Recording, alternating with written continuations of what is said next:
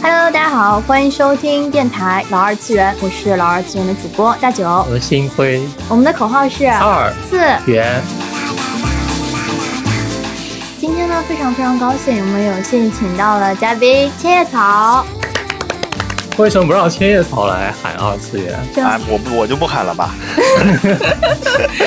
千叶草是二次元本源。我我我不不敢不敢不敢不敢不敢当二次元，我已经不是二次元了，是吧？就是你们你们俩可以是比较适合当二次元。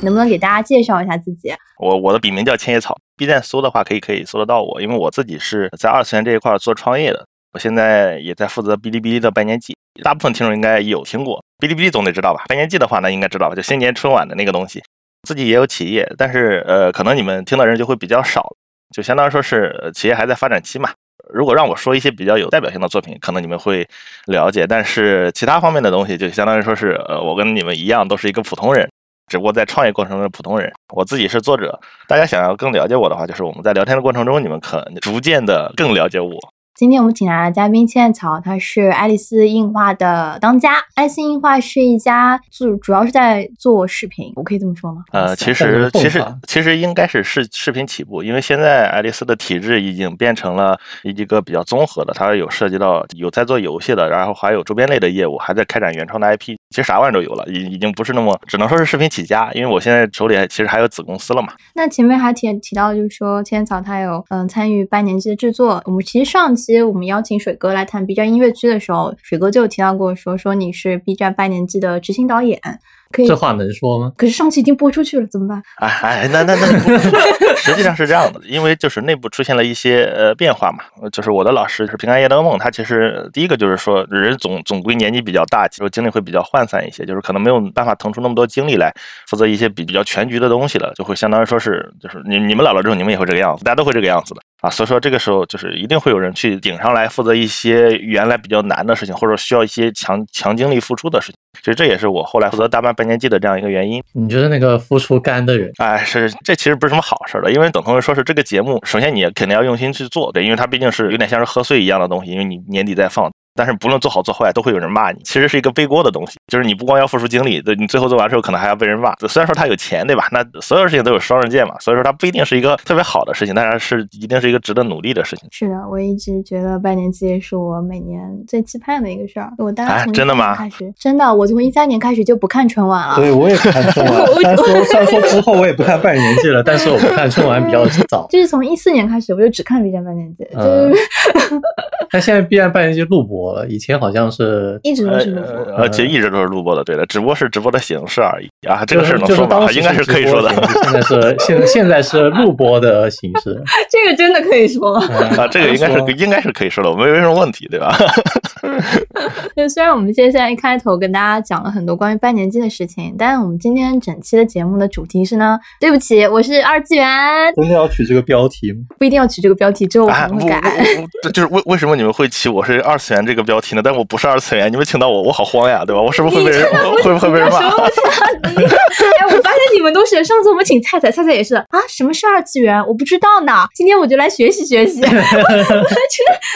什么大家不愿意承认自己是个二？首先，我们可能要给听众朋友们讲一下，到底什么是所谓的二次元。当然，这个定义也不是由我来给的，我主要是从那个萌娘百科上的定义上发现的。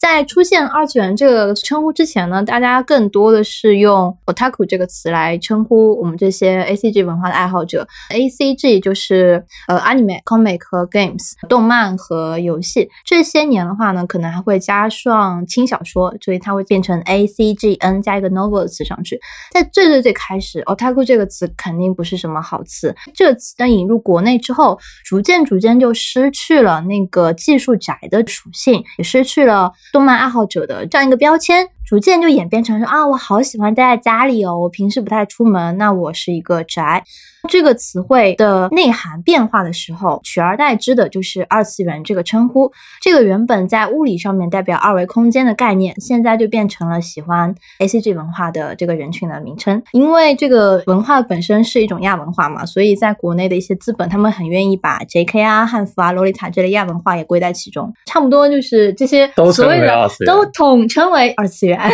但我觉得我们最早接触到 A C G 文化的时候，其实是没有二次元这个词的。对，那个时候就是 otaku 呀。对，然后后面逐渐逐渐的开始，二次元这个词就被更广泛的使用，然后被滥用，对导致现在我都不敢称自己是二次元。你是因为到现在才不敢称自己为没有啊，就是它火，它刚开始有这个词的时候，其实是有很多那什么搞笑动图，会说再见，我去二次元了，指着那个屏幕里的老婆。就这时候这这个时候，那个二次元的词汇这个意思还是正常的，但是到后面感觉越来越偏贬义了。就在我我们这个亚文化群体中，就是我们称之为二次元的这样一个文化，随着 B 站的崛起，它从小众变成大众了之后，就是这种高精度的亚文化一定会被冲淡。这种亚文化作为小圈子群体的时候，它可能会比较高端向的，就例如说是玩的人比较少，所以那个时候我们做的东西就是包括一些作品呀，对吧？包括大家玩的一些像 cos，他们的质量都非常高，不会出现有什么世风日下的东西。但是随着这些小圈子的亚文化群体一旦被大众冲散冲淡，就相当于说是一旦被公开开来，所有人都喜欢的情况下，那肯定就会逐渐变得比较平民化。一旦平民化的话，它就有点更倾向于是有点像是抖音啊、快手啊，这就是日常老百姓的生活，它可能有点土里土气的，就没有以前那么高端了。所以说，就是我国人很人口很多，会有一些网友会把这些就是称自己是二次元，但是他们会做一些不太合理的事情，就让大家不是很想承认自己是二次元了。就是从那个时候开始，二次元就变成一个不是很好的词汇了。我其实很好奇的是，又现在草，你个人是怎么接触到这个二次元文化的？呃，就我小的时候，大概是在 零几年的时候，因为那个时候有很多好的动画，但是国内的动画发展程度并不如，就我也实话实说，可能不如日本那边、日美那边要好。有很多的日本动画引进到国内，就例如说当时的河南卫视啊，还有当时少儿频道就会引进很多日本的动画，然后这些日本动画可以算得上是在我们小小学的时候心里开始扎根了。然后我们那个时候就开始接触了不少日本动画了，就是就最早像《千与千寻》什么像《铁臂阿童木》，我记得是零三年的那一版本，还有什么《中华小当家》《四驱兄弟》之类的，就最早的时候这些东西已经在我们童年的时候扎根了。不过说随着我们年龄的增长，我们把这些作为兴趣或者爱好，或者我们喜欢的东西，把它放大化了，对吧？有些人可能也喜欢上动漫，他可能成为了一个是银行职员呀，或者说是机械设备啊等等各种各样的东西，或者建筑工啊。但是还有一部分人是成为了我像我们一样的作者。有很多人喜欢这件事情，但他不一定会去做；但也有一部分人会喜欢这件事情，他会去做。具体说起来就很渊远了，因为每个人都有每个人的契机。大部分人的契机都是小的时候因为接触到了动漫作品，然后在自己的内心里埋下了这样一个钥匙孔一样的东西，等待着未来有一天遇到了钥匙，然后他的门扉就会被打开。一旦被打开之后，你可能就会去做一些二次元的东西。就是我记得我认识了一个朋友，他是他原来的专业好像什么技术啊、车床啊这一些设备之类的，但是他后来还是去搞了二次元，就可能是因为某一个关键点、关键时期，然后遇到了一些事情，然后自己的心扉就被打开，然后决定去从事二次元这个行业了。我觉得听起来很神奇，就是你说你小时候看河南卫视看的是这些片子，我小时候看的是上海的地方台，我看的也是这些片子，就是全全国人民小时候对吧？大家看的片子好像是一样。你小时候呢？你看的也是这些片子？差不多吧。你也是看地方台，就那时候中央几套会放韩国的引进动画，我记得我那时候看那个《奥林匹斯星传》哦，对的，是对的，奥林匹斯对，是星传那是中央台放的，但是像看《百变小樱魔术卡》什么的，我都是地方台看的。嗯，关键是《百变小樱魔术卡》后面接档的竟然是《新世纪福音战士》，小学二年级的我根本就无法接受这个事实。我就看电真寺，他在那边抱着头坐在墙角。嗯，小学二年级的我就明白这个道理，看动画片不一定都是快乐的。哎，看动画片基本上那个时间段是在六点钟吃饭前，对，吃饭前他有播个两档不一样的动画片，然后饭后还好还有有的时候还有早上，就周末周日的早上，我操，那个动画档其实非常多。是的，是的。但后面大概我们稍微大了一点，开始有就禁播动画，就是规定好像晚上十点前不能放日本动画片。后来出啊有这出过规定吗对，之后嗯出过一次就是关于动画片的规定，所以我们的后面你能看到黄金时间段的动画片就变成了国产动画片，比如说像《喜羊羊》啊什么的。其实还有中央七套的那个动画小，鲤鱼，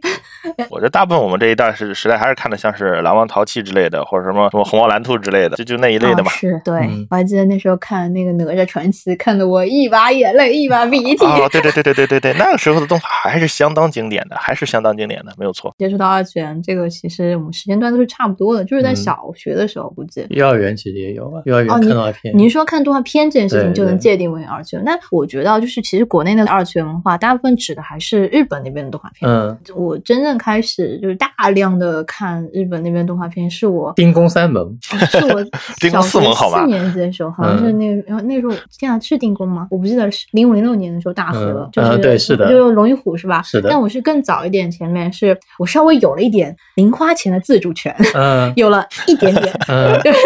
我可以拿着我的五块钱。嗯。去我们那边的新华书店旁边的盗版一条街，嗯，哇，好繁荣昌盛啊！这个 DVD 行业就有很多当时 DVD 行业确实非常的昌盛盛，，背着我妈买了很多、那个，背着你妈，对不对？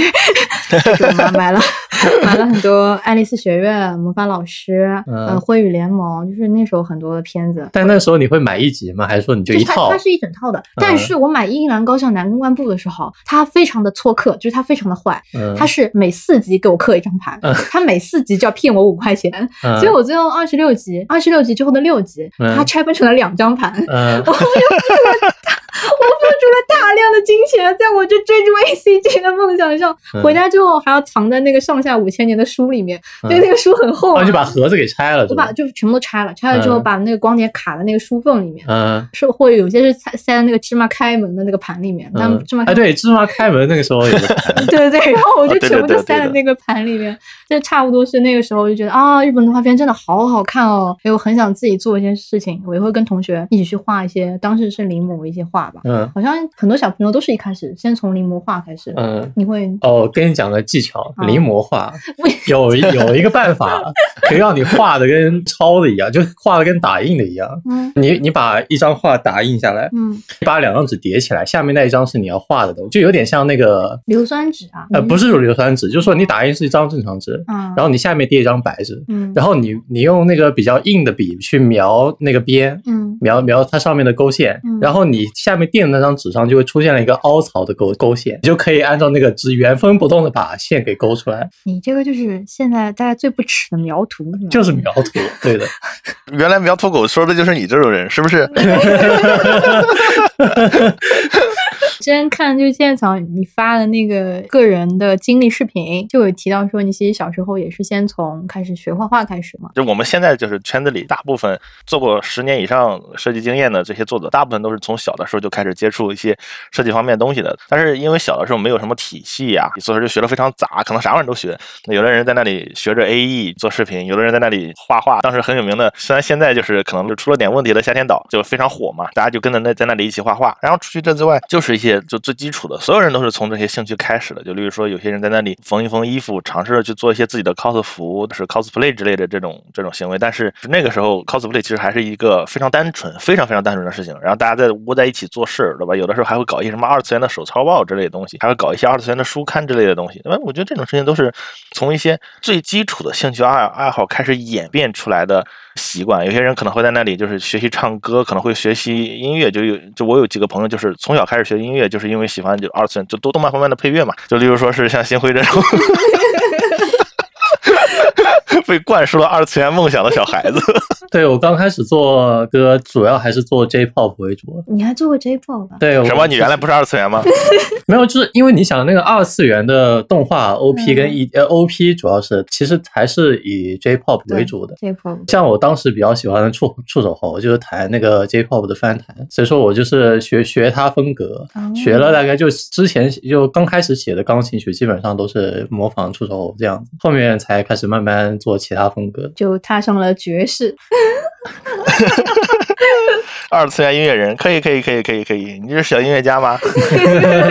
但差不多大家都是在小的时候就开始慢慢的去呃，比如说接触到二次元文化里面自己喜欢哪一部分，然后可能就尝试去做一些那一部分相关的创作。我觉得喜欢看动漫的人和二次元最大的一个区别，可能就是说你要需要自己付出一些什么东西，嗯你不能说你光看，你可能自己要手操去干一些什么东西，同人文化吧。呃，就是你在进行同人创创作的时候，那个身份的区别才变得特别的明显。我我问一个问题，嗯比方说一个科研工作者，嗯嗯，他在期刊里面发了篇文章，然后里面插图用的是二次元萌萌海贼王。你说这个算二创吗？有的就发在了自然上啊，，我记得，对我看过那篇，嗯对，发在 Nature 上面，真的就是说自己 做了一个发光的东西，然后发光的那个打印出来用的图就是海贼王的图。还有一个作者嗯，把葫芦娃画在了德国化学学报的这个封面上，画了个葫芦娃。为所欲为啊！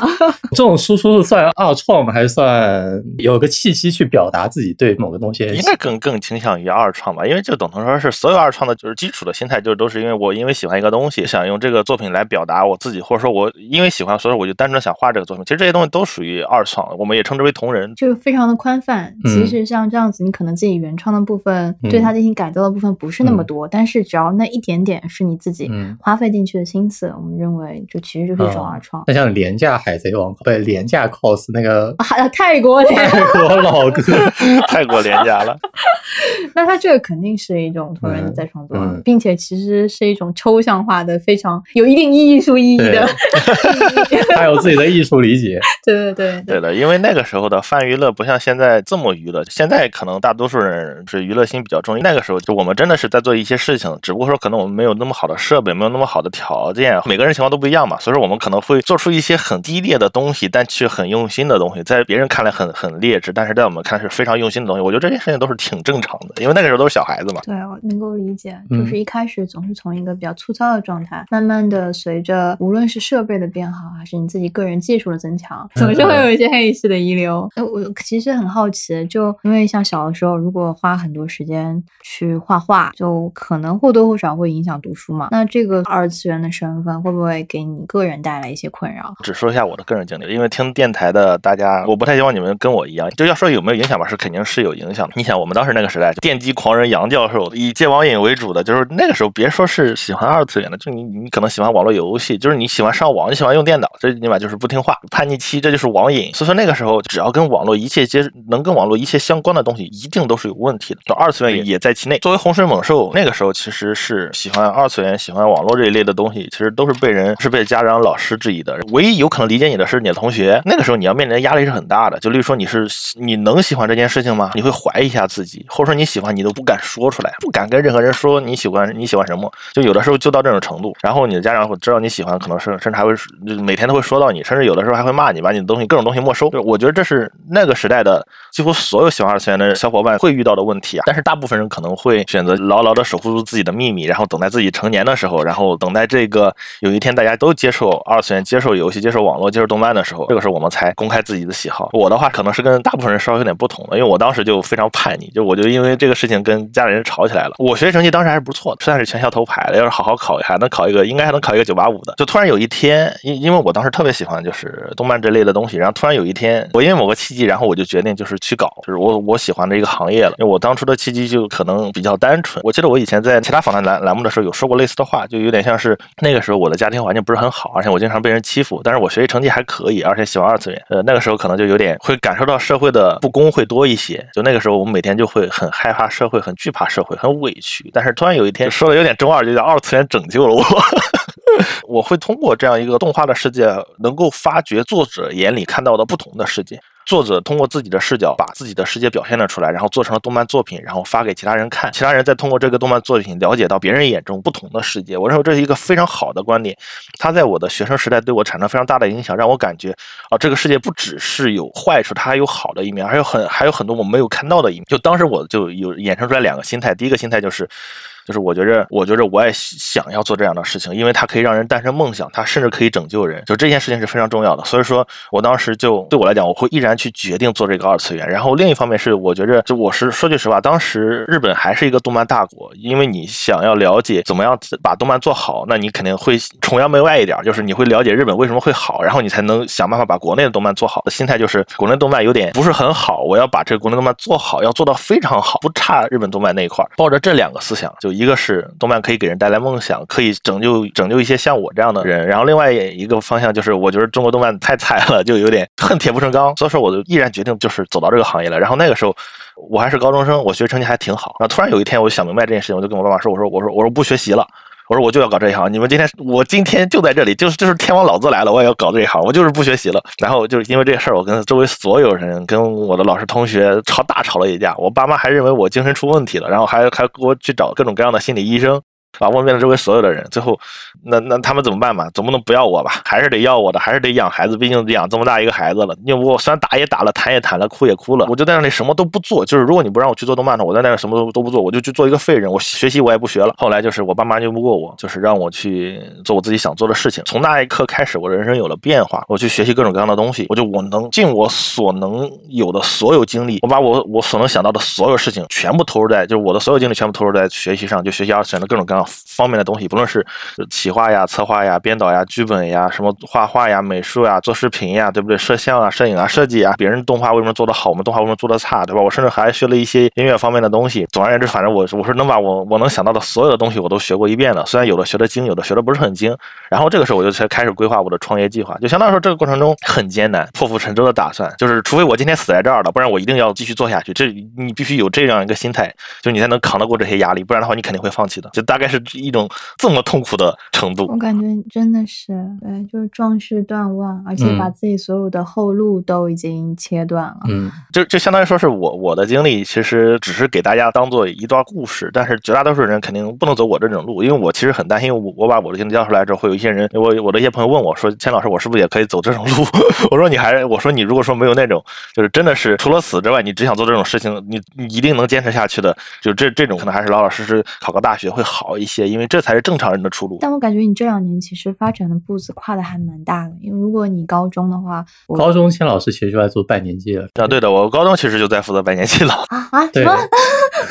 对的，其实是那个时候，其实还不是我在做，那个时候我其实我在给拜年季推一些优秀的人才，包括我认识的一些人，其实都是我在推上半年季的，对吧？我提了一些方案，这正式接手的时候，其实是我大学我才开始做一些半年季的节目，入行早嘛，那个时候就是只要你年轻，而且你肯干事儿，不太纠结各种各样的事情，就你有力气，你又有精力，然后你又肯干事儿，对不对？你又不需要太多的就是什么钱呀、报酬之类的，那肯定很多人都愿意去，说白了叫做使用你，没有错，没有错。然后你会因此积累很多的人脉和关系之类的，可能会年轻会得到比别人更多的经验。嘛，对不对？现在也挺像年少有成了，已经是成功人士了。对，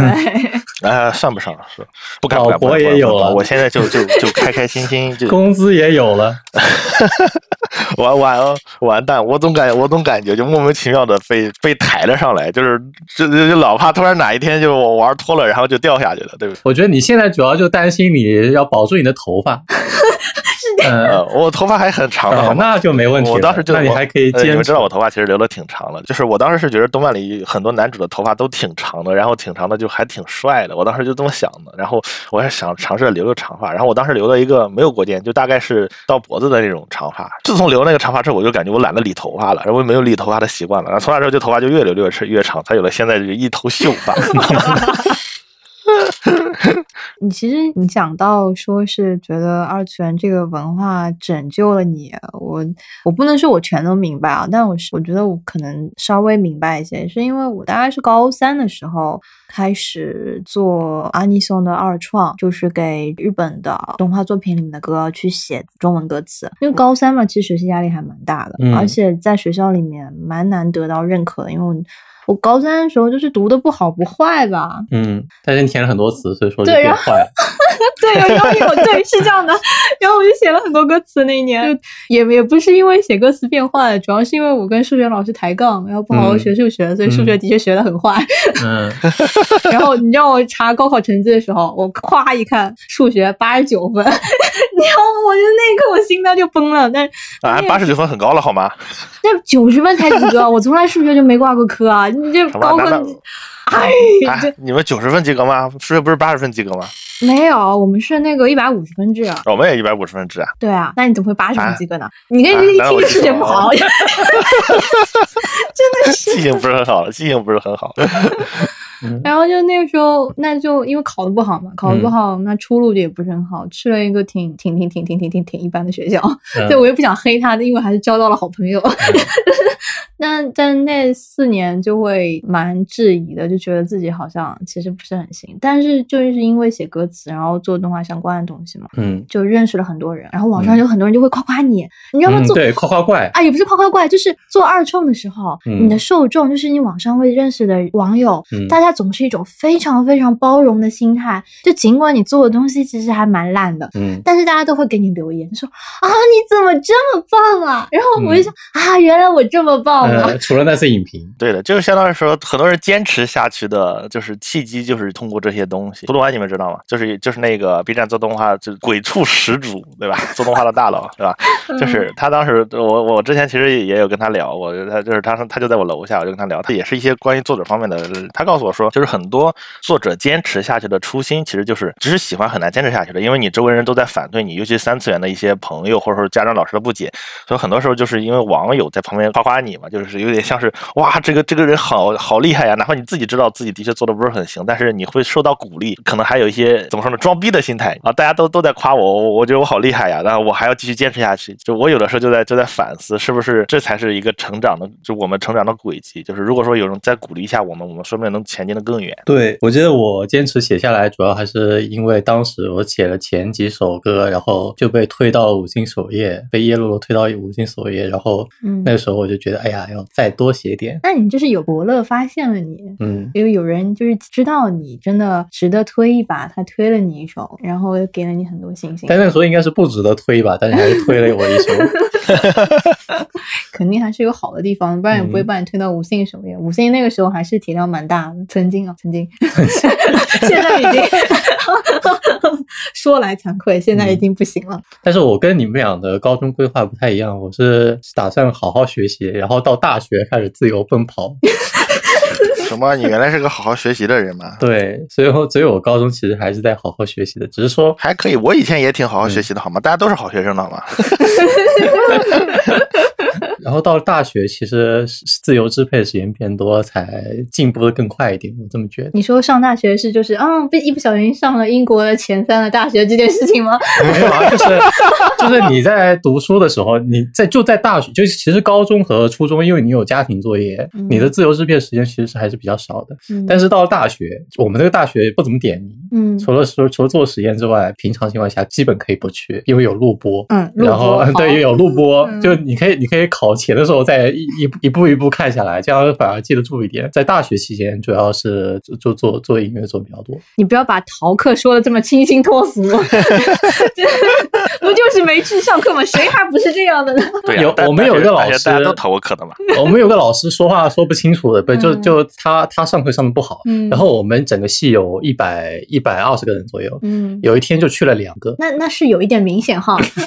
然后就被那个老师投诉到系里说，然后系里就发邮件说，哎呀，你们怎么都不来上课的，这样子要给你们做处罚什么的。一百二十个人里面只有两个人愿意去上课，这个老师是不是应该反省一下自己？就当时是什么早上九点，然后又下雨，然后就很多人不想去，啊，可能是这样。反正就当时就两个人去上课。反正就是逃了足够多的课，这嗯套课的时间呢，就为你做音乐提供了一个非常好的萌芽的土壤，呃，对的，你就开始写歌。那你也没写很多歌呀？那时候还练了不不少歌，嗯，但是没发出来就是。嗯，都发在五信，所以说也没啊有人、，那时候在写，东方是吗？对，有在写东方。嗯，这？就你原来是个东方楚吗？对，他是个 故宫 探头。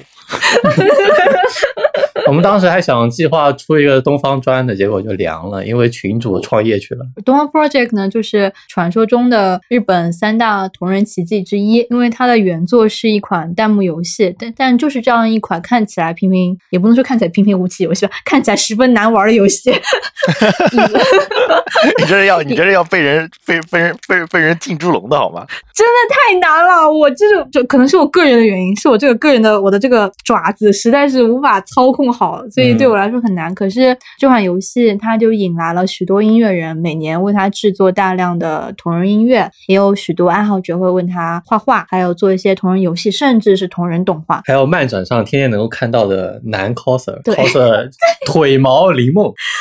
啊，还那还可以，还可以，对吧？就是漫展特色，东方一大特色。对，东方就是反正，在各个在我们了解的同人领域里面，东方真的是一个非常特别的存在。所以我观察到的是，现在许多做 PV 的同学也好，画画的同学也好，很少有人早年是没有干过跟东方相关的事情的。我觉得很意外，并且当年那些做东方的同学们一路坚持下来，大家现在都变成了业界的大佬，不知为何。当然也有做初音的，好像哦，也有对，那时候做初音的，现在也有非常厉害的人。哎，为什么会讲到东方哦，你在你还在说你的个人成长轨迹？不好意思，打断你了。没有，已经说差不多了。我 就说我的我的意思就是说，我当时是高中好好在学，嗯大学自由奔跑，嗯，然后你现在一路奔到奔到博士，嗯，奔到博士还在奔跑。什么？你你原来还在学还在学校吗？原来 嗯大九老师也在学校，我们在同一个大学。我们还在奔跑，我们还在奔跑真的是。啊，奔跑，奔跑，奔跑，是该奔跑，奔跑的。对了，除非除非说像我这种，就是说，就等同说你学业没有结束的情况下，还是好好负责学业。就是就是像有些听众，如果说他学业已经不是很好了，就是去了一些比较菜的大学，或者说一些专科的学校，像我就是以前在专科学校，就是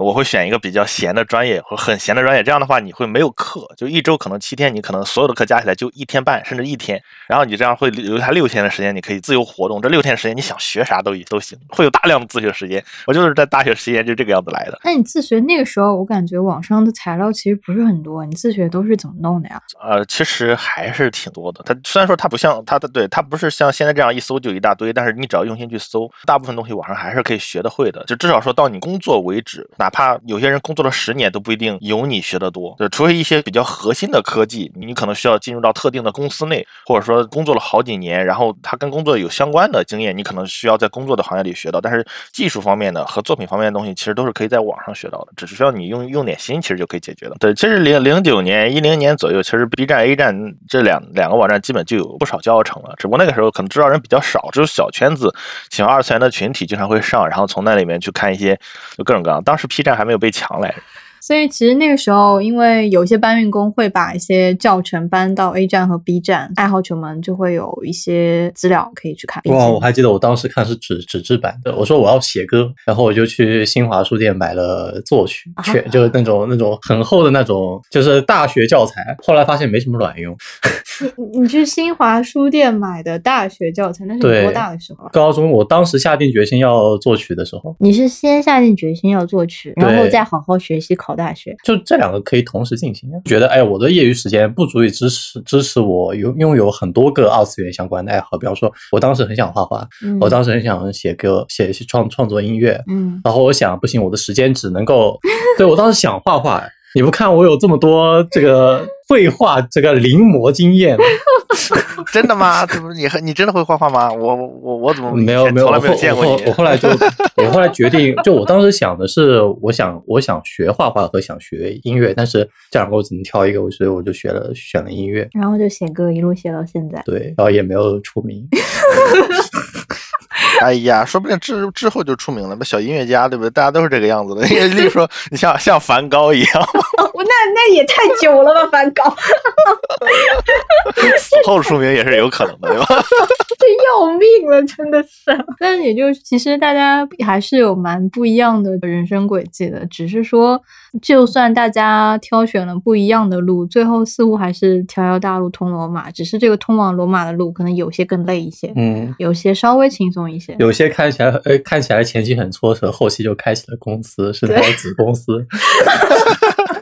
有些前期看起来还蛮不错的，十年过后，还是没有出名，十年过后成为了爵士音乐人。就更不出名了。千酱 其实这一路慢慢的在追梦的这个路上，肯定家里的这个，我的猜测是家里的反对，虽然说变得不明显了，但可能或多或少还是会有一些冲突在的。你一般会去怎么调节啊？就我个人的观点是这个样子，就是大多数父母其实并不怎么懂得教育，呃包括现在老师也是，因为等同说教书育人嘛，对吧？就是你要养育一个孩子，其实很简单，但是如果你要教一个孩子，其实他是有一定的学问的。因为我小时候是比较叛逆，所以说后来我就在思考这个问题，就相当于说我发觉大部分不太会教孩子，他们可能会养孩子，但是不太会教孩子。可能有些人教的会相对好一些，然后孩子就会变得非常好；有些人教的不是很好一些，他可能就会就各种条件限制孩子，觉得孩子你还是个小孩子，是吧？你什么东西都不懂，你要听我们的。甚至有些父母是想让孩子继承自己的理想，就你要问我如何处理这矛盾，对吧？我现在的想法跟当时肯定是不一样的。就我当时就想着，就是你你得给我自由，如果你不给我自由，那还不如让我死了死死了得了。就是我当时态度很坚决，我连自由都没有，我怎么去追逐自己喜欢的东？东西所以说当时我把就是我能用尽的 所有手段全都用尽，但但大部分都是伤在伤害自己啊。就比如说我可能会坐在那里几天不吃饭，然后后来我爸就是就是家里有人心疼了，有的时候我妈也有点害怕，后来就是我爸妈姑且都同意了嘛。但是哪怕到了现在，我仔细反思了一下当时的自己，可能我依然没有更好的办法去说服父母，让他们去听我去讲，去听我的看法，去听我如何所想，去告诉他们我已经。不是一个小孩子了，我能想办法去为自己所做的选择负责。你怎么去说服一个认为你是小孩子的人呢？我觉得这是一个没有办法的事情。所以说，你只能想用一些强行的手段去为自己争取权利，之后再去告诉他们，你还爱着他们，很孝顺他们，你还在听他们的话，只不过不希望他们把你当成小孩子。就是相当于说是我创业之后，然后我有了一定的实际上的业绩之后，然后我又对我的态度就好了很多。就他们这个时候才开始慢慢发掘出来，就自己当初可能比较固执，可能当初自己是错的，对吧？当然，我还是跟以前一样爱着他们，就只不过说是他们。可能自己突然哪一天就发觉了，可能这个孩子早已经长大了，但他们当初拦着我是错的，就是他们在可能四五年之后才会发觉这件事情。四五年前我就开始反对，我就开始反抗他们，并且我已经反抗出来。但是有很多人就我认识的一些朋友就屈服了，屈服年屈服了之后，四五年之后父母突然反应过来，那这个时候孩子可能就已经废了。就是拿到我现在来看，他可能也没有什么更好的解决办法，只不过是你可能还是要不断的去跟父母商量，直到父母认同你，直到父母觉得你不再是小孩子之后，或者说直到你做出一件事情来之后，父母认为你不再是小孩子了，他们不再帮你去做决定的时候。这个时候，他们才真正的开始知道，哦，这是一个孩子，这长大了，这个孩子可能还是爱着你的，只不过自己之前管的是这很严了。我爸妈现在就有点飘，然后就见了谁，见了自己的朋友，就跟别人讲啊，我儿子怎么怎么怎么样。我我说你不要说，你不要说，你现在说就是我就是我都有点说，我有点不好意思了，对吧？我觉得遇到父母之间的事情处理，看个人。如果说在座的听众，就是你是一个就是想把自己的一切报复在这个理想上的人。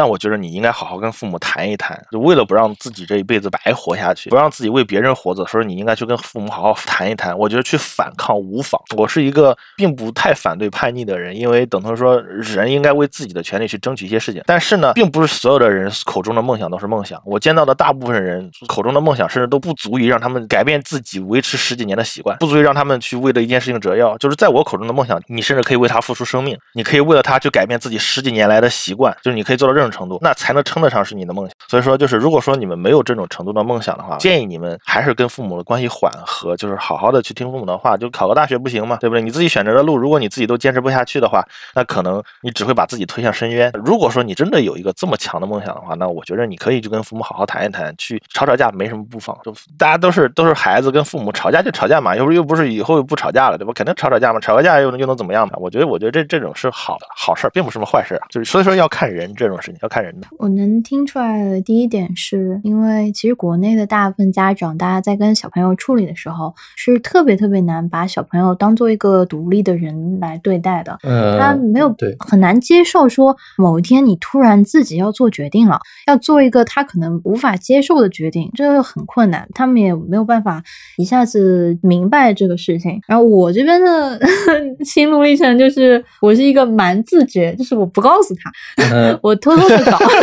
偷偷的。我偷偷的耳，但也不是，就是我看动画片他是知道的，然后而且他每次看到我看动画片都说，哎呀，你这个东西你以后大了你就不看了呀。然后我现在都二十七岁了哦，然后我就我还是看，我就是看看给他看。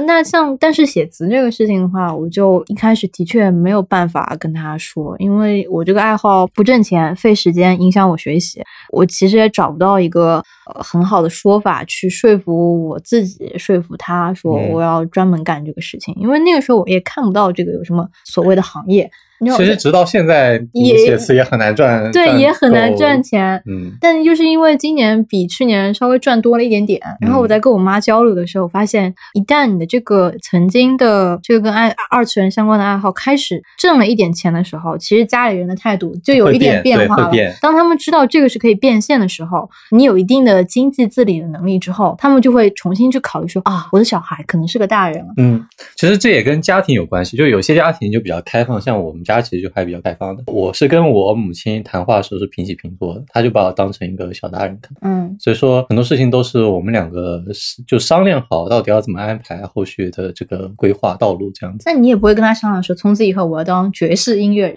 但是因为我知道这不赚钱，所以说我肯定不会说我我当这个爵士音乐人，因为我想法就是把这个作为一个兼职。那你不跟我一样是瞒了的吧？没有没有瞒，我就跟他说，我就嗯把这个爱好当成是个爱好，因为我知道音乐这个东西不赚钱。哦，所以你就梦想就是当爱好对我梦想就是找一个吃白饭的工作，然后认真的干爱好。哦哦，的确有这种人，我认识几个朋友是这样。因为当职业，其实你就要把会把很多额外的因素放到你的爱好里。比方说，我现在做动画，然后我把动画当成自己的职业，嗯那我肯定要做一些甲方认为他们觉得合理的东西，但我又觉得我过意不去，我觉得这个很丑，他会觉得很很棒，就会做出一些妥协。而且你把这个爱好作为职业的话，还会出现一个问题，就是平时就在干这个事情，你休息时间你就会想着，哎呀，要要放松放松，就是想做点别的，可能你就不会对这个就平时再有额外的产出。当然也有一些创作者是有额外产出的，但原 你子弹是。原子弹，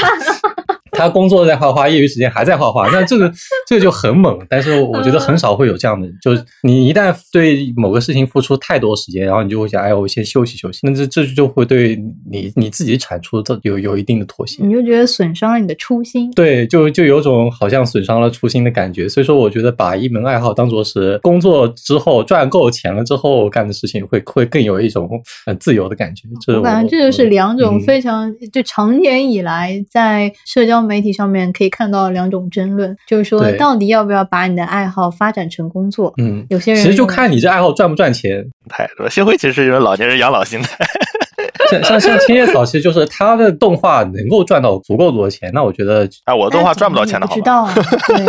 这个他这个早上也不知道那我就不知道了。别担心，我后面会谈，我后面会给你们讲的。哦。关于我我是因为深入调查了音乐这个行业，我觉得这个这个行业封顶就八十万左右一年，平常音乐这个行业也就二三十二十万十万到二十万左右，但远低于我的预预期，所以说我就不不打算以这个作为我的你这个预期也太后浪了，我 远低于我的预期。哦那你预期是多少呢？对吧？我预期大概在开始在五十万之后，起码要到八十到一百万是我的预期。就入行的时候就要五十万。对，入行入行是那还那那那那那应该那那你现在做什么了？不是你以后打算做什么呢？对啊，你以后做要么做 IT，要么当大学大学老师，这这些都能够到 I IT 他想当城市，就是就是做高端码农的话，其实是有这个价格的。厉害厉害厉害厉害，高手行家呀！祝你成功，哎，祝你不要被社会毒打。对，希望不要被社会毒打。但整个行业，你一开始要说，嗯，怎么去规划你这个道路，其实还是跟你这个对行业的观察。对我，我是觉得入行前一定要观察这个行业到底能够你的预期跟你的对梦想的这个追逐需要做一个平衡。就说看这个梦想到底能不能喂饱你。有些人有些有些人家境很好，其实就无所谓，他就会去追梦。嗯，但我有个朋友，他很喜欢做设计，啊，你还有个然朋友后呃，对，就是高高中的时候，他一直说，哎呀，我要去我要去做工业设计，然后他现在继承家业去了。所以说，这其实就看 看那个这。啊，嗯，自自己自己对爱好和对这个事业到底哪方面更重要？我会觉得有一点悲伤啊，就是嗯最后，但也有家业可以继承，也没但是有什么悲伤。几个亿的家业继承，你就会啊无所谓了呀。对有有家业继承就不需要悲伤了，是的，是的，我也没什么好悲伤的，我先悲伤自己吧。所以我觉得还是跟家境有关，因为我觉得他们其实是更愿意让自己的孩子去干一些，就是他虽然赚的钱不多，但是他们自己很高兴的事情。追梦人嘛，嗯，对，就是追梦啊，就有钱就能追梦。但这个其实是说，关于原生家庭对于家里的孩子，他们的梦想到底有多大的抗风险能力？对，你比方说家庭比较穷，那这个时候家里人肯定会对你的未来有一定的规划，他们想着，哎，你做这个东西更赚钱，或者是什么有，他会去对你的我觉得职业有个预这个跟家境应该没有什么直接的关系。是有关系的，因为他他当然他们可能会目光比较短浅，有一定关系，但应该不是嗯就是百分百的关系，因为家境如何并不决定说你爸妈对你的爱，他们对你的期盼，嗯他们对你的规划有多紧，他们想给你安排些什么。这嗯并不是说，我觉得你你你这个做了一个，嗯，我个人不是很喜欢的划分。嗯很难说吧，可能家境更好的同学们，他们也有自己的压力，只是我没有认识他们，所以嗯我不知道他们的压力。家业也是压力啊。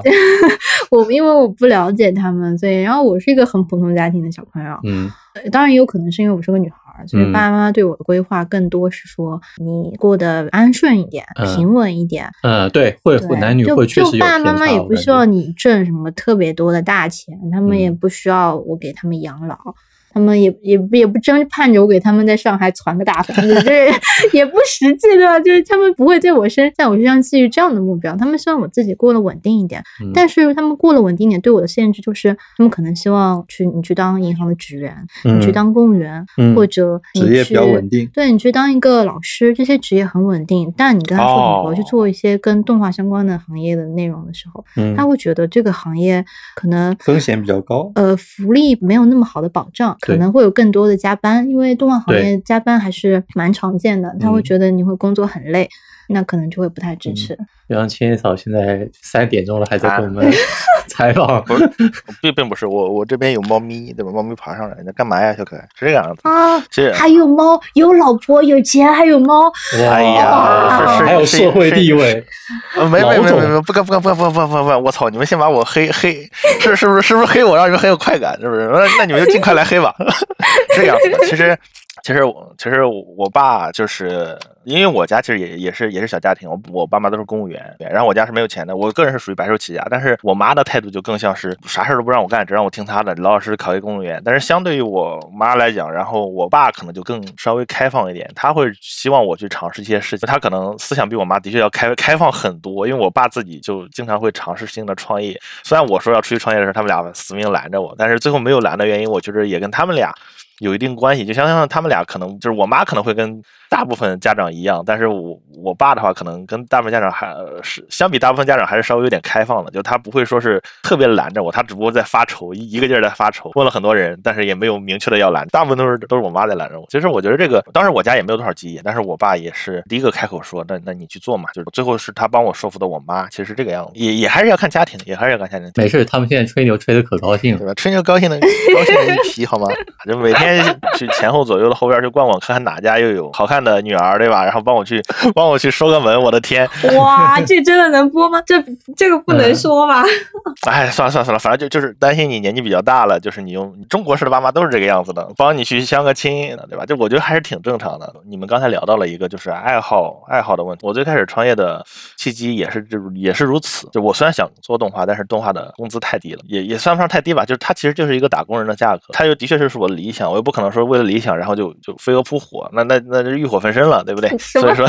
你这成语用的，对吧？所以所以说，所以说我的意思是，就是我既想做到自己的理想，过上自己喜欢的生活，我不可能说为了自己的理想，然后我就吃不起饭，或者说我过不过不好生活，这才是我后来选择去创业的目的。当我是一个老板的时候，我先去曲线救国，就是我先去做自己自己不是很喜欢的事情，但我赚到足够的钱，再去做我喜欢的事情。其实思路上其实跟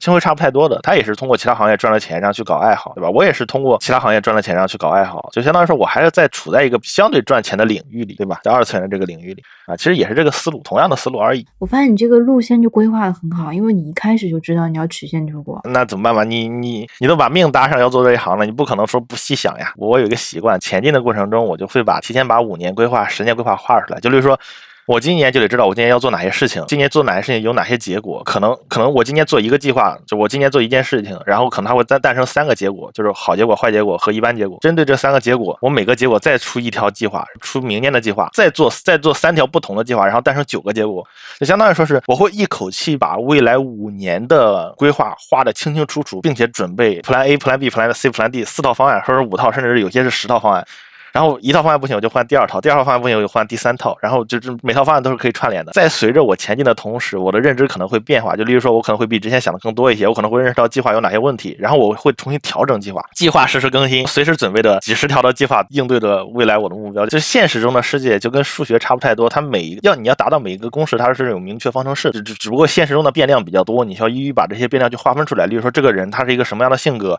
他对于什么样的事情会做什么样的判断，第二个人会是一个什么样的性格，然后我整整个市场又是一个什么样的情况，根据市场人还有时机啊各种各样方面东西，然后画出一个非常复杂的方程式，然后你有可能会根据这个方程式划定未来的结论，或者说你能提前一年得到今年你的公司是好是坏，提前一年你就可以得出来结论了。很多东西是这个样子，当然也不是说百分百准确的，但是它其实是一个很很厉害的技能。我个人觉得它是一个很厉害的技能。在了公司之后，我发觉其他几个我认识的公司的老板朋友，他们也有类似的技能，就是相当于说他们对未来的规划能力有有有点有点厉害啊。说的中二人叫做预判未来，我操！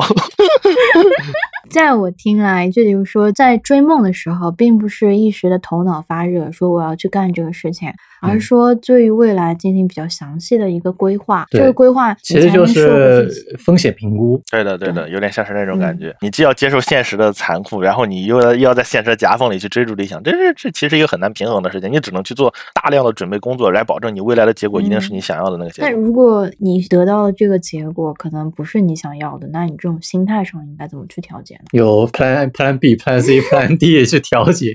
好好吧，那我先告诉你们，第一，我还没有没有出现过这种情况；第二，我是以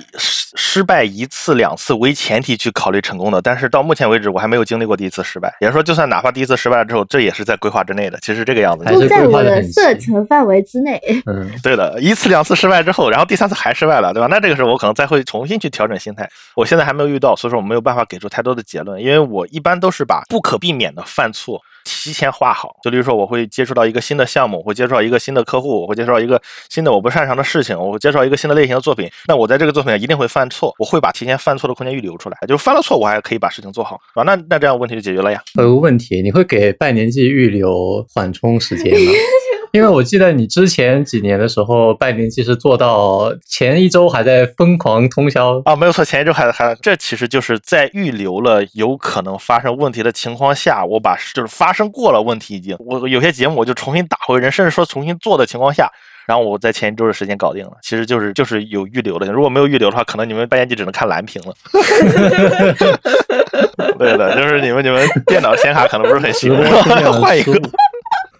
也就是你刚开始入门的时候，先是做的是哪些相关的作品，然后再到你后来做原创。我个人就是先做些同人的东西，我要保证自己。举个例子啊，假如说我要去达成我的理想，首先我要有一个成型的团队，它它能给我提供足够的资金，让我去做喜欢的事情，以及给我提供足够的权利，让我不至于看别人脸色做事。那我的目的可能就会进一步的明确化，变成了一个我该如何把团队带成功。我会分几步，例如说你要把团队带成功的话，那首先你要能规划别人规划不了的事情，你要能做好别人做不了的准备。就相当于我把目的一步步朝下细化、明确细分之后，我会得出一套体系和结论。我可能在创业之前，我就已经准备了三到四年的准备，然后我在创业的时候，就是我是要人有人，要资源有资源的，对吧？因为我会提前花三到四年的时间来准备我的客户资源，来准备我的人才资源，来准备我未来的规划。我知道脑子发热的时候是有的，但是发热并不能让你做成事情，发热最多只能给你单纯的动力而已。当这个发热过去了之后，你还是做不成事情，你会发现。所以说我一般会把计划画的非常详细，计划狂魔，你可以这么理解。因为我把计划画的很详细，所以说我会先考虑去举个例子，假设我要做动画，那我肯定要先知道后期如何制作的，我要知道画画如何制作的，以以便于我未来如何去监督这些人去做画画，处理我想要的画面。那我就是可能会先画画呀，对吧？我最开始的理想是想去夏天岛，是吧？当时夏天岛的名声可能还挺好，当然后来我被夏天岛给筛了，我没有办，我就是我画的太菜了，这你可以理解成我画得太菜了。然后后来我就去学视频，我要保证自己后期可以做得好，然后我又去跟着我学音乐的朋友去去学音乐，虽然我音乐最后没没学的多好，我最终学成的可能是画画算是一个入门程度，原创一些设定和角色还有分镜之类的，但是我的视视觉应该是最好的，我音乐是应该是最差的。大致上我是什么事情都做，然后就是年轻的时候就是不分前后了，就是说闲的时候，就例如说白天上课的时候，我没有办法接触到电脑，我就在课堂上趴着，就老师在上面讲课，然后我就在趴下面用书堆起来，然后我在那里画画，默默的画画，临做我的临摹。放了学之后，我就在用电脑，回到家就用电脑，然后开启我的 AE，然后去练 AE，然后然后下课的时候就没有办法在教或者上体育课的时候，我就会跑去找我那一个呃音乐专业的一些朋友，然后去让他去教我一些音乐理知识之类的东西，就是把时间详细划分开来，所有的时间能利用的全利用了，就是不分前后的去做。就是把最基础的东西先能学的全都学会。我当时这么想的，就是这是我最开始的，先做什么后做什么。然后等我基础的东西学好了之后，比如说我上了大学，我时间比较多了，这个时候我又去处理一些社交方面的东西，我要认识很多的人才，要认识很多的资源，保证我创业的时候，一就是该有的客户都有有，二我不会缺人去做东西，对不对？就是。我会去主动去培养这些东西，就是按部就班的去培养，来保证我刚开始创业的时候，基本就是遇到风险期也会度过风险期，基本是这个样子。那你提到说你会很主动的去认识一些人，我观察到其实圈子里有蛮多小朋友，就是不太会说话的类型，大家并不知道怎么去开启一个人脉，对，就是这应该是哎呀，没有错，是这个样子。死宅是比较对吧？不好意思，我用死宅，它其实并没有贬义词啊，就是死死宅本身是一个比较含蓄内向的生物。我自己曾经就非常的含蓄跟内向，因为我是觉着，并不是因为我真的内向，只不过是因为我觉着，就你让我说的时候，我也能说，只不过我可能没有认识到说的重要性和必要性。后来我培养了一大部分人，我会发觉他们不经常聊天的目的很简单，就是一个他们没有认识到聊天的必要性和重要性。如果他们聊认识到聊天的必要性跟重要性，就例如说他能决定，他能直接性的决定你的理想能不能实现的情况况下，那他还是会聊。但是很多人可能觉着聊天跟我的生活并不相关，我抛弃了聊天作为我生活的一部分，一样我可以活下去，对吧？但是他们最终还是没有选择去聊的这样一个原因，就是因为他们觉得是没有必要性。那这个必要性到底是为什么？就是为什么一定要去？没有没有人嗯认识你就没有客户和朋友，就是举个例子，你能你能联想到你认识的人会跟你未来的工作有关系吗？嗯，能肯定有，嗯嗯，能能，对的，但是但是很多人没有认识到这一幕，很多人可能还处在一个就是我未来工作好坏跟我的技术有关，我只要闷头学技术就可以了，我只要闷头把东西做好就可以了。呃，他们没有认识到社交本身对于一个工作的。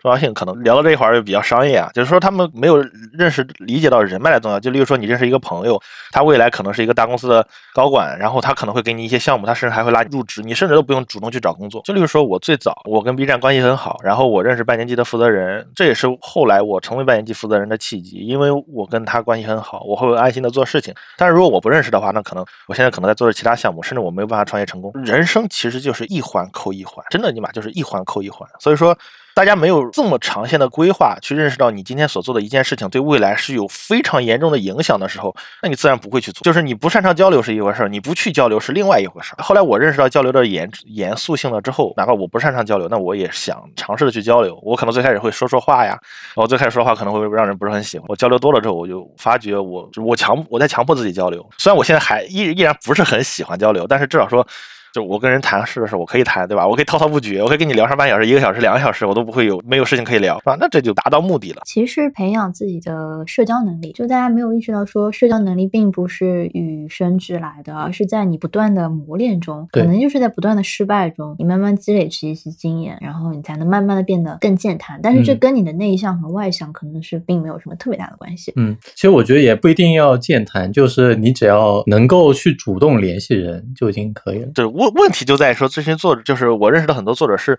不愿意去主动联系人，因为他们认为没有必要，就这么简单。因为就本身他们已经不喜欢了，就就跟我一样，我其实也不太很我我其实也不是很喜欢社交，但是我认为社交有必要性，但他们认为社交没有必要性，再加上他们自己不是很喜欢，那就不会去社交了呀。我其实还蛮能理解，就是你说你认识的那些作者，他们觉得只要把技术磨练好了就 OK 了。我早年也是这么想的，我就觉得我埋头去学，我我多练一练，我写的好了，然会有人发现我的。后来嗯我发现，就是哎，为接的什么单都跟人脉有关。一一方面是我逐渐发现，就是我接到的单子很多是我的朋友推荐给我的。那我跟我朋友的推荐也当然也是因为就是我的我很赏识他们，他们也赏识我，基于一个互相赏识的一个前提。还有就是我发现有些很好的单子，我去看它的质量，它现在倒也没有那么优秀。那我就会想，哎，为什么它没有那么优秀？为什么他接到这个单子呢？那这个到头来说到最后，就是因为其实中国还是一个非常人情的社会嘛，大家是更愿意把你手上的资源给到你更熟悉的人。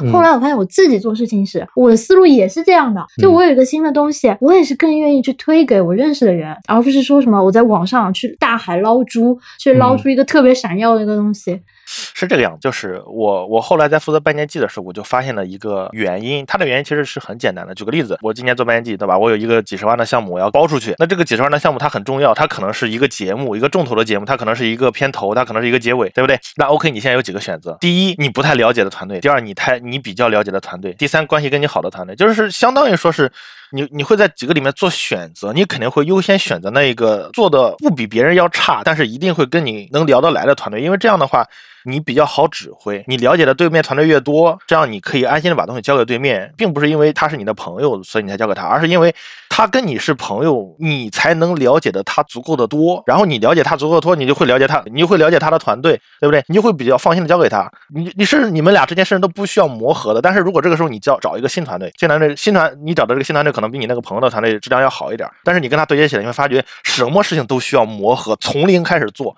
不了解他们导演的执行习惯，不了解他们的各种方面的东西，那你怎么去给他们呢？你要给他们给渣了呢，对不对？因为你们没有磨合过。明白，所以是一个衡量交流成本上的。对的，对的，就对，相当于说是很多人没有考虑到一个所谓的交流成本、认知成本方面的东西，他们就觉得我技术好，所以说我就能接到厉害的东西。是，就是技术有一定影响，但并不是决定性的影响。就除非说你的技术真的是非常牛逼，就是整个整个全国就你一个人，没有第二个人了，对吧？那那我觉得你还是可以凭借技术，对吧？能吃能过得很滋润的。但是绝大多数人做不到那种程度的情况下，还是尽可能的找自己了解的人、熟悉的人，他可以让制作和执行的难度难度降到最低。是我有一种解脱的感觉。我之前就一直怀疑自己，我想说，哎，难道真的是因为我更偏心吗？嗯，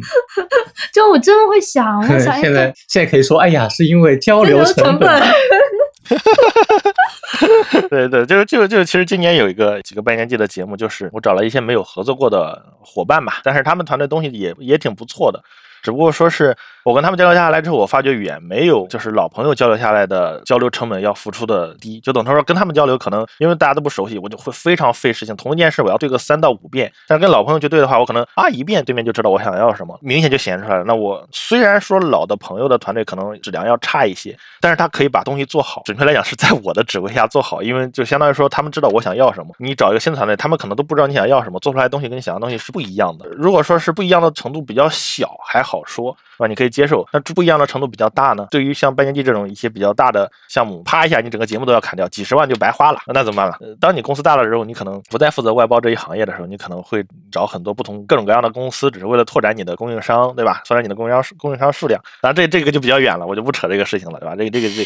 嗯啊，但我其实还蛮好奇的，就你说你现在在做半年制，我感觉这已经是一个就非常大的项目，嗯很高的非常成就吃非。常吃项目管理能力，其实。对，就是对个人的要求已经很高了，并且其实你操所能操纵的预算其实也蛮高的。我在想，你未来要怎么样才能说是更进一步呢？因为我原创动画，呃，是这个是这个样子的，就是首先我更我更倾向，就是虽然我是作者出身啊，虽然我现现在有点有点商人的形状，但是我我其实还是作者出身，就是相当于说我自己自认为还是一个导演。未来的情况下，我可能会去做更多的事情，而不是只局限在一个项目，因为这样的话团队没有办法成长。对吧？团队永远就会变成，永远就是一个小团队，不会是一个大团队。理想更高的话，你可能总有一天你会放手到半年季，交给下面的人去执行半年季，你就会去做更多的事情。这个是因为，因为的确就是我也会跟噩梦一样，可能他会老掉，我也会老掉，对吧？那这个时候我们会交给更新的人，然后去负责整个半年季的东西。他虽然不知道到时候半年季还有没有，哎只不过呀说是。扎心了。对吧？可能时过境迁之后就不一样了嘛。人不能在自己的舒适环境里拘泥下去，就相当于说啊，我做半年季的确，我能我我可能能带得过来项目，而且他的确可能有不少的钱。但是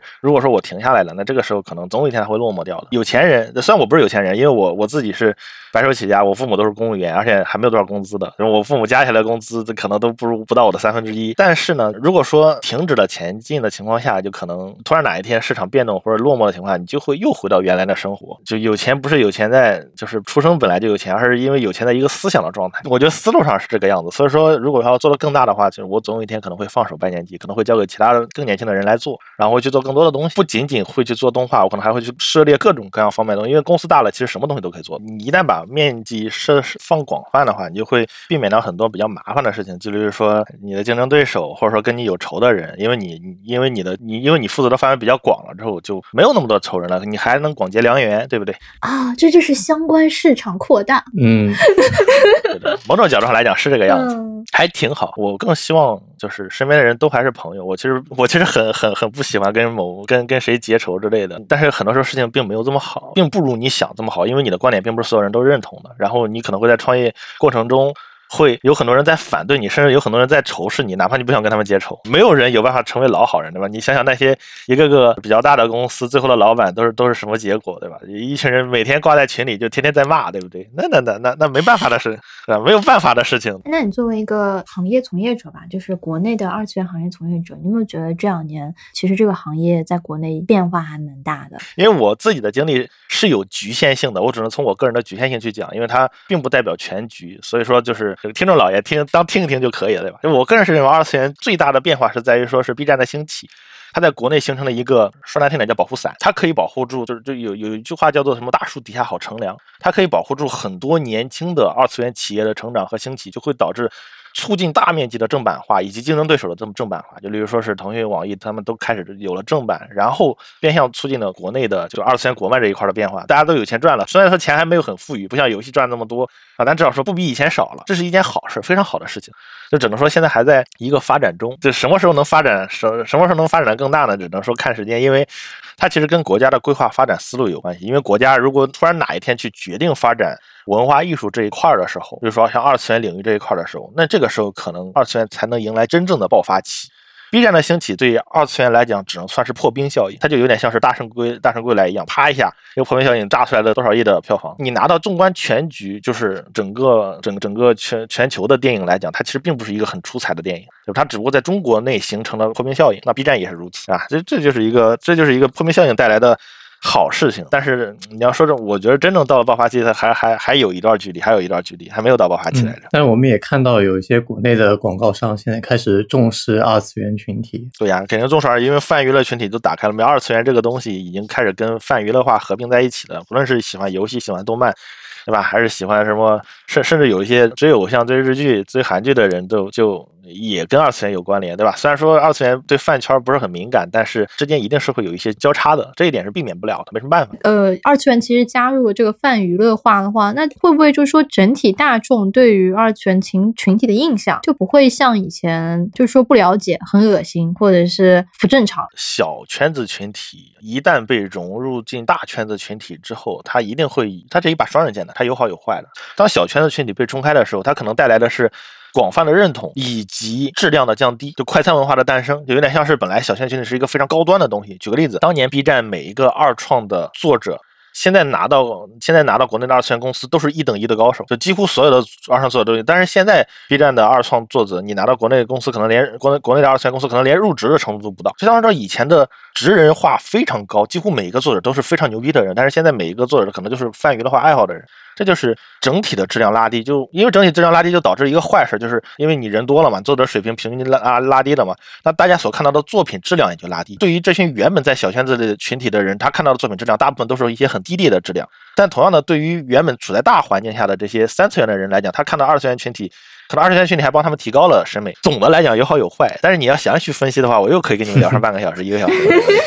我觉得，我觉得从小圈到大圈有一个很很经典的例子，就是女装。女装 cos，就以前女装 cosplay 其实是一个不是很火的话题，就是都是小圈子里面女装女装。但是现在感觉，就这个词被被很多人广泛的被很多人知道。大家只是因为猎奇在使用吧？很多就是非圈中的人。嗯，我不知道。我觉得不是，我觉得大家都是以一种呃在看热闹的这个心态对，就是就是像看猴戏嘛。比如说有些人总是会吼哪个 UP 女装一下，他他是想看你真女装吗？他是想看你出丑？哎，对。那我觉得就偏离了。就就嗯，对对对，就相当于泛娱乐化，就是会有这样一个问题。你看以以前的女装是什么意思呢？以前的女装我会跟告诉你们，就以前的女装是。基于的就是圈子还小的时候，大家所提到的女装基于的是什么？就是一个男生对二次元有一定的热爱，然后再加上你很喜欢你，就是你喜欢那个女主，对吧？我们称之为老婆的人。第第一个就是你有可能会产生想靠想出她角色的心态，然后第二个就是说，当然这不是唯一的，还有很多类似的情节，就例如说是你可能在三次元比较唯唯诺诺，或者说是就是就是你可以理解为你受到了三次元的迫害，然后你的内心可能会比较脆弱，这个时候你可能会得到一些二次元的治愈，你会觉着会有对二次元的女生有一定的认同感，甚至有有的时候会想成成为他们。因为你要细分每个人的心态，可能都各有不同，但大致上就是大家对于女装的喜爱，就并不是像现在一样，就是希望别人出丑才女装的，而这是你可以你可以把这些心理推导出来的，就他们可能只是真单纯想被爱的。我很我很认同你说的这个被爱的这个观点，我觉得我们可以单独出一期女装来好好聊一聊这个 话题。这样的时候，他们可能不是 gay，他们也不喜欢男人，但是他就就是像想像女孩子一样得到别人的喜爱，想想得到认可，对对，想得到认可，对吧？真的就是一件简单这么这么简单的事情。那现在就是啊，大主播对吧？你说什么时候你要女女装一下的，啊，来表示一下你的诚意，是吧？就是随着这个小圈子到大圈子的变化，对本来这个文化的内涵就已经有点变质了。我们现在二次元的文化内涵的变质，那我其实我对社区文化最好奇的一点就是说，当二次元这个群体在扩大的时候，我们原来这些就是所谓的老二次元，我们有没有一个责任去引领那些新加入的我们的新的伙伴，说嗯，告诉他们怎么去提升自己的水平，为他们提供一些资源。嗯，就是我们有没有一些这样子的社区维护的义务在呢？也不是义务，就是个人的责任心吧。我觉得按照上一期水哥的观点，就是时代在变，你要跟着时代一起进步。啊，水哥怎么说？我要了了解了解水哥水哥那我这 那个那期还没有看完。节目嘛，就是就是上一期我们聊到 B 站音乐区创作者和观众都要去进步，去容纳更多的广泛的一些就是群体。对，要随着圈子文化的变化而进步。嗯嗯我理解水哥要要说什么，因为我自己有分析过这种情况，就跟你爸妈不接受新的文化一样，他可能觉得这是什么一些新生的文化是毒瘤之类的东西。当然，我们这个是广泛上来讲，就是他的心态是什么呢？第一个是老人开始渐渐的不接受、不理解新的文化，这一点是跟父母的思路差不太多的。第二点是因为本身对于老人来讲，他们他们如果接受更更大的文化，对吧？你可以说这些文化就是中国平民百姓的生活，对不对？就像抖音、快手一样，它其实就反映了中国大部分百姓的一个生活状态，低端的娱乐，它就是它虽然土味儿，但它就是平民百姓就是就是这样的生活。但是是本身这群人作为小圈子群体，他们他们接触的是一些更高端的东西，他就会有一个冲突。就例如说，我给你们举个例子，假如说，就我自己现在也在理这件事情，但是我还没有理得太透，我还在想，举个例子，半年季是否要接触一些更平民化的东西？如果说接触更平民化的东西的话，那我就要做一些可能比较土的东西。那它虽然更平民化，可能更接近于抖音来讲来讲这些东西，但它但是它会不会降低半年季的标准？因为半年季可能还有另一份职责，就是说大家通过半年季可以看到一些更高质量的作品，能够能够提高全国观众的审美。我并不是说讨厌土根的那些影视，啊，但是如果说我们做这些土根的影视的情况下，说难听点叫迎合观众，说好听点，或者说从另一个角度来讲，说是我们老作者叫做不愿意去改变，就非要坚持自己的老东西，但是老东西又不一定有人喜欢。但是我更希望做出那种大家喜欢又不是很土的东西，因为半年季有其就是就是它的职责就不光是让大家有一个粘合的东西看，而且还要告诉大家有一些更高质量的东西，大家需要去接触一些更高质量的东西，去提高全民的这样一个审美和思路，它有自己的责任，所以说它本身是一个冲突的观点。你想，我既要接触，又要认同一些大大大家都喜欢的大众文化，但是这些大众文化又不能作为代表性，你有的时候代表性甚至是是要做一些国标的东西，外国人要看，他说你们这是中国的二次元春晚，你要在两者之间衡量。如果你做就是太平民的东西，那可能他拿出去会丢人，他也起不到一些带头的作用。但如果说你做一些太高端的东西，那观众可能又看不懂。大家喜欢的还是一些比较平民的东西，对吧？比较土味的东西，处在一个非常纠结的状态。所以说，水哥是希望建议大家接触一些，就是认同一些新的思路和观点。我认为这个想法是对的。但同样，就是如果说说有些人不愿意接触，也不是不愿意接触吧，就是他们可能说难听点，就是不愿意放弃自己作者的坚持，他们那也是有自己理由的。就是说白了。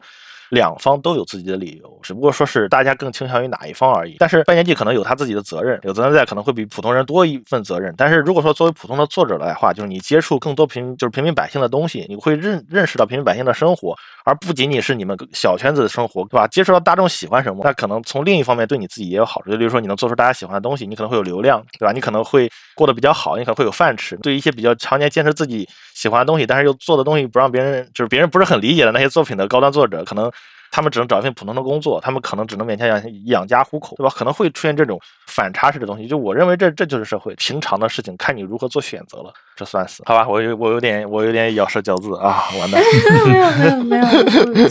我作为拜年季的忠实观众，我可以感受得到，其实这些年每年技术链爆炸，嗯每年都是长足的进步。这一方面，我一开始在想，可能是就在从事这个行业的大家，大家现在大了，都在成长。还有一方面，就我觉得这个标准拉的越来越高了之后，很难再拉高了。对的，大家可能会对，而且还有可能会大家欣赏不了，就是这样一个问题。现在还有明星互动环节，应该没应该没有了，应该没有，今年应该没有了，因为不是所有的节目都是我在负责哦。，这次没有了。不过现在因为现在拆分成两个了嘛，除了嗯半年季之外，它现在还有跨年晚会。我觉得跨年晚会就更像一个面向更大众的一个节目在了。嗯，像去年的那个《哈利波特》的，就是交响乐的演奏就很出圈。你没有？我我没听，我没听。哎，我就知道你是一个忠诚的老二次元。但反正在我有很多他们并不关注 A C G 文化的朋友们，他们也会在微博上转发，评价还蛮高，觉得 B 站的跨年晚会是全国所有地方电视台都比不上的，这么牛逼。就会觉有这么高的评价。因为 B 站的群体大了，就是相当于说，虽然我自己不是 B 站人啊，对吧？大家不要一听，因为我在负责半年季，所以我就 B 站，我自己不是 B 站人，我也没有在 B 站入职，所以说，只不过说 B 站的群体它现在分成了，对吧？很多类别，对吧？它不再是往年的二次元了，那肯定是除了半年季之外，你还要有一些服务其他群体的东西，它可能会一些更，也不是说去二次元嘛，就是说白了，可能更全面化一些，就是这边的受众也有，那边的受众也有，每一个领域的受众都可能会有一个比较大的节目，对不对？它可能会变成这个样子。那毕竟这就是小圈子，一旦变成大圈子，所有的。这个所可能带来的危害吧，也不是危害，反正就是就是影响。因为你大了之后，你小圈子变成大圈子，你用户多了，对吧？你可你才能活下去，你才有所谓的资本，你才。就是才能诞生出很多其他的小企业，大树底下好乘凉。但是也同样的，就是小圈子群体一旦被冲散了之后，就是 A C G 其实 A C G 的元素其实就不是不是那么明显的，因为因为你整个网站充斥了各种不同类别的人类，不是人群，这一不小心就暴露出这种中二的味道，不同类型的人类。不好意思，不好意思，不好意思，对吧？我其实很想说，我自己我自己已经已经脱离了人类的范畴。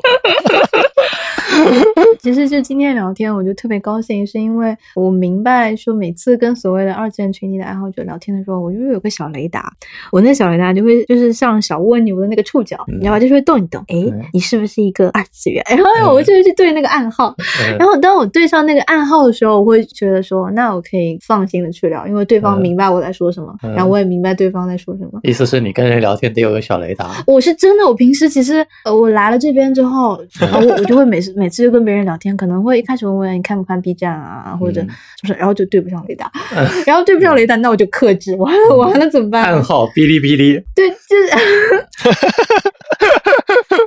哔哩哔哩还行，真的真的哔哩哔哩是暗号。然后最尴尬的是，有人会说：“哦，你看哔哩哔哩啊，那你的这个 B 站的这个账号是什么？”那我现在都不敢跟别人说我看 B 站了，好吗？这为什么呀？你为啥都不敢跟别人看 B 站？有的时候在在 VR Chat 里和一些，或者说是在三次元里和一些朋友，他们问我看不看 B 站，我都没敢说我看 B 站，就等同于说是。呃，我尽可能的想让自己，也不就是不要说别人一来，然后看到看到我的账号，然后就跑来问我各种各样 B 站的事情。其实我对 B 站的群体，一旦这个小圈子群体变成一个非常大圈子群体的时候，它就仿佛是整个社会的缩影，它不太好评判，也不太好议论。它是小圈子群体的人，那好，这个小圈子群体就这么多人，对吧？这个好，就是相当于我们适合跟这个小圈子群体的人去聊也好，去定性也好，去认识、去认知也好，我们知道这是一个什么小圈子的群体。但是，一旦当它用户量非常广大的时候，它就变成了一个混沌而又复杂的东西，就就跟社会本体是一样的。所以说你不太好去议论它，对，它就有它就有点它就有点像是有点像是，就别人问你你是不是 UP 主，他的就在我看他可能有点像是就是你有没有有点像是你有没有工作，就是类似的这种就这种程度的问法，就是我可能会说啊，就是做了一些小工作而已，我可能就会这么说，而不是说啊我是一个公司老板，可能就是就是会有这种就是面对一个社会的缩影，当他问你是不是在其中的时候，我可能就会。就会不会说的那么很具体，说就跟以前小圈子，我可能说啊，我在 B 站，我 B 站有账号的，B 站上你要不要来给我加关注啊？但是再再但是再往后的话，我可能就会就可能更收敛一些，不会说是。对吧？我在哪个地方一定会有多少账号？我哈，可能我只单说我在做一些小的生意，我可能在做一些小的视频，没了，真的就没有别的了。我可能就会看一看一些小主播，没了呀。是不是也跟你妈父母催你催的太多有关系哦，就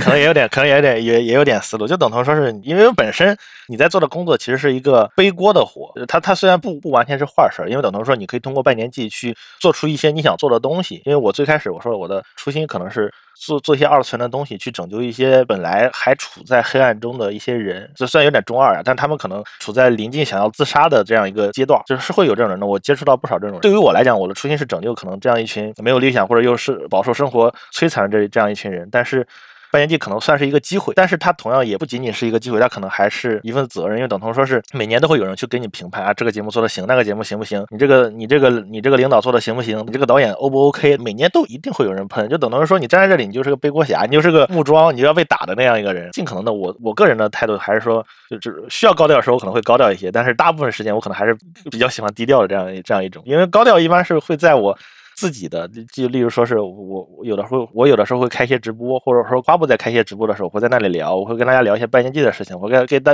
我会跟大家聊在我的自己的一些经历，对吧？我可能会吹一吹逼，对吧？然后然后聊一聊天，对吧？聊得很嗨。但是我自己真正在外面的时候，我其实很收敛的，对不对？只会在自己小圈子群体的时候，我可能会稍微张扬一点，对吧？这个就是区别嘛，算是。嗯，我觉得就拜年季的那些恶评，只是因为那些恶评的人他们发出来，其实有大量大量肯定是跟我这样子一样，每年看都每年都很感动。我真的是每年都会看哭，啊就是我就每年都觉得，哎呀，怎么这么不容易呀、嗯然后我就看哭了你。这夸到切草心坎里了？。是是是，我是真的，我第一我就一直记得我一三年的时候，一三年的时候我去看，然后因为那时候压力很大嘛，嗯然后我花了几十万了嘛，天呐，我一说要哭了，不好意思不好意思，我冷静一下，就是那时候就是压力很大，看 B 站那个时候你就看那个弹幕划过去，然后、嗯其实那个时候哔哩哔哩干哎，我，跟你讲，那时候节目还不是很好呢，就是就大家唱的还就是修音也修的不是好的那种大合唱，但是我们就把我看哭了。嗯我我跟你们讲，就是你们能看哭，原因很简单，是因为就是我们就把自己做的时候，就是我们得先保证这个人自己是能看哭的，就相当于说我们当时真的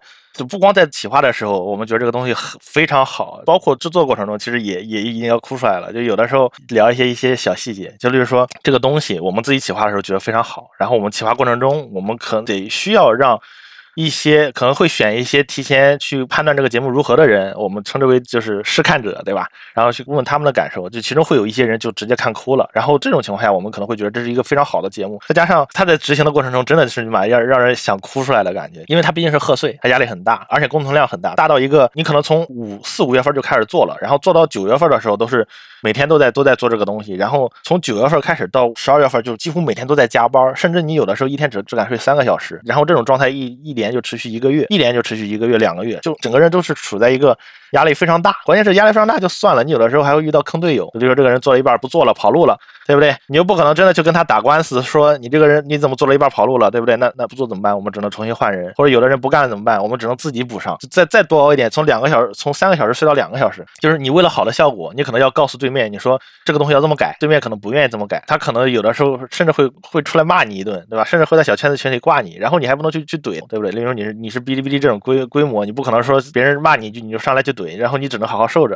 你有的时候甚至连解释都不能解释，然后然后我该给钱的给钱，很多类似这种事情，苦苦啊累啊自己吃，是吧？吃完了之后，虽然你风光的时候可能你挺风光的，但是你累的时候可能也比所有人累。就说说白了，你有多风光，那你累的时候就有多累。就是不要觉得就是任何很风光的职业它都很风光，它其实不是很风光，很还还还可能有非常委屈的事情。但是这些委屈不是你一个人，这还是一些小事儿，不是非常大的事情。非常大的事情就是你会整个人就会，就我有的时候非常遇到比较大的事情，我都去黄浦江上转一圈，我就是怕哪天自己想不开就跳进去了。再风光的人，他能承受到的难度就没有没有天上是掉馅饼的，没有任何事情天上是掉馅饼的。就是说你能扛多少，你能赚多少钱，你就能要背上多少钱的债，背上多少钱的努力。我今天要跟大家想讲的就是说，二次元它是一个值得奋斗的事情，但不是说任何事情任何人都可以去奋斗这件事情，就是你得需要豁上一切的心态，你才能奋斗出来。也不要特别的仇仇仇富，因为很多人，就我有的时候会去刷 QQ 看点之类的，很多人在那里仇富，说资本家怎么怎么样，对吧？就是就我有的时候可可能会在带入自己，我在想是不是这些资本家说的是。你都能带入资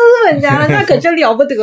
我我有的时候想反驳，但我想了想，算了，还不反了，因为我觉着就是真的能赚多少钱的人，是因为他们自己真的付出了有多少，他们他们自己扛的压力真的就是要死的那种压力，对吧？普通人可能也在加班，但是他们可能压力可能远远不足，对吧？他们不会说花上两到三年甚至十年时间去全心全意去干一件事情，干到饭都不吃，然后你受了委屈你还不能说，对吧？你还不能发泄，然后你还得乖乖去干，呃我我不知道该怎么形容，对吧？题外话，当时当时是初音拯救的你吗？其实并不是初音拯救了我，只不过我的确很喜欢初音，就是拯拯拯救我的是手冢铁臂阿童木，铁臂阿童木的作者是零几年的时候动漫世界里在播放的铁臂阿童木。是那个时候是很早，虽然我我是一个很很老派的人，但是我其实思想并不老派呀。只不过说你要问契机的话，那肯定就是一个很老的契机了嘛。后就后来我就我就逐渐变得不太愿意特别说一些，就因为我自己是怎么说呢？其实你看你们看到了我的身份可能是一个领导，我身份可能就我更多的身份可能是一个商人，但是我自诩是一个作者，是因为我聊天的时候不会对人设防，我可能会说很多的实话，对吧？虽然说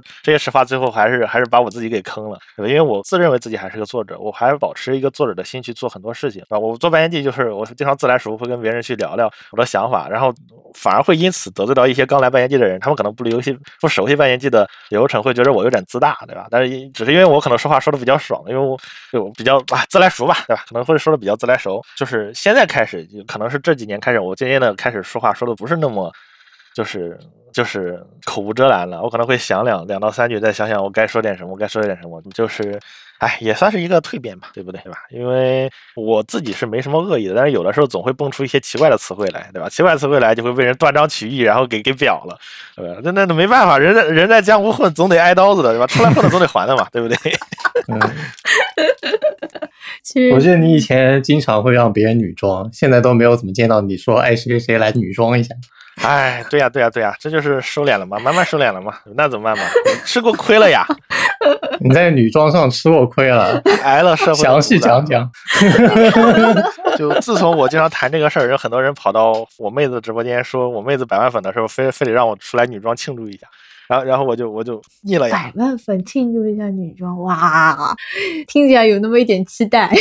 对呀、所以就就是就是就是最终这个祸害还是还是落在我自己的身上。哎，总总而言之，会有一些不不愿意去特别去谈及的过去，对吧？大多数人看到的还是风光的一面，不知道有多少苦，有多少的亏，有多少难，对不对？这都挺正常的。对，也不知道你在家里拿着妹子的 cos 服女装。啊，不会的，不会的，我妹子身形很小的，她的衣服我都穿不下去，好吗？啊，她哦也是你像我一米八的身材，她一米五的身材，这这怎么穿嘛？对不对？反正就那怎么办嘛？就总得人人总得慢慢的收敛下来嘛，也是挨了社会的毒打。那你对国内之后二次元的发展有没有什么期望呢？不是你们怎么怎么就怎么就突然问了一些特别空大的问题？我操，我们的观观众真真的听得懂吗？我想，呃，观众当然听得懂啊，你都你都聊到国家规划了，观众还不懂吗？